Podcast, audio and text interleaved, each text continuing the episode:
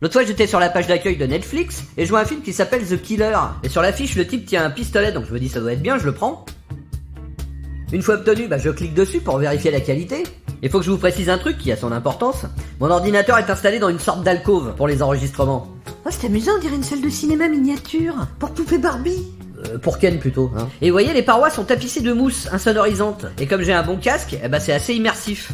C'est en mauvais état. Ah bah ça, c'est le chat quand il se fait les griffes. Puis ça fait un peu grotte. Ah bah justement, c'est le nom du studio, je l'appelle Grotte. C'est marrant que vous me disiez ça. Et là donc, je m'y attendais pas du tout. Il était 10h du matin, j'ai été euh, subjugué, euh, stupéfait. Euh, Stupéfait, ça vient de stupéfiant. Doit-on en déduire que... Non, non, non, non, je pense pas que ça m'ait influencé. Enfin bref, euh, je l'ai regardé d'une traite, alors que je regarde jamais de film sur mon PC d'habitude. Oui, bon, et alors, vous voulez, où est-ce que vous voulez en venir Bah, à la fin, je me dis, mais c'est pas possible, mais quel maestria, mais qui a fait ce film Et là, vous devinerez jamais. Georges Lucas Mais non, enfin. Et là, il y a le générique, et je vois marqué David Fincher. Et là, je fais une sardoche, bon, je vais pas le mettre, mais... mais oui, mais c'était sûr, en fait Mais vous êtes un drôle de critique ciné, vous vous saviez même pas que c'était de Fincher. Mais, mais comment je le saurais Je suis tout le temps sur CNews. Et puis, je suis pas critique ciné en plus, moi. Bon, bref, et là je regarde l'heure, il était midi, je me dis tiens, je vais regarder du X.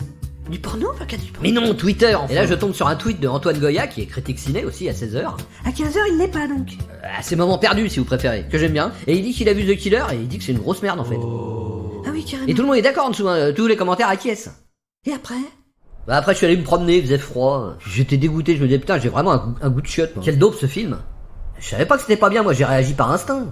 Mais oui, mais dis donc, mais un homme, ça s'empêche, disait Camus. Ouais, Renaud Camus, j'aime bien. Ah, puis c'était déprimant. Je sais pas si vous êtes déjà promené dans le 93, mais. J'essaye d'éviter. Et à ce moment-là, je passe au-dessus du canal de l'Ourcq, je, je regarde en dessous et je vois l'eau verdâtre, sombre. Je me dis, oh, après tout, c'est peut-être une solution. Et Mais c'est pas parce que vous avez mauvais goût qu'il faut faire une bêtise, enfin Bon, et après je rentre chez moi, je retourne sur YouTube et je tombe sur une vidéo de critique ciné qui parlait de The Killer, justement. C'était la bande euh, Rafik Djoumi, euh, Moisakis, euh, Yannick Dahan, euh, des gens que j'aime bien. Et alors Bah, en gros, euh, ils ont bien aimé. Ah, c'est bien, c'est Il y en a même un, il a dit qu'il l'avait regardé sur son ordinateur avec un bon casque. Comme vous Et que le son était incroyable et qu'il l'avait vu trois fois. Ah bah vous voyez Ah, vous imaginez pas, j'ai repris goût à la vie. Ah, lui, lui, c'est mon frère. Ah, lui, à la vie, à la mort. Et là, j'étais content, je suis ressorti dehors, et là, il faisait beau, j'ai j'ai couru, j'ai couru. Ah c'est bien, c'est bien, mais je suis contente.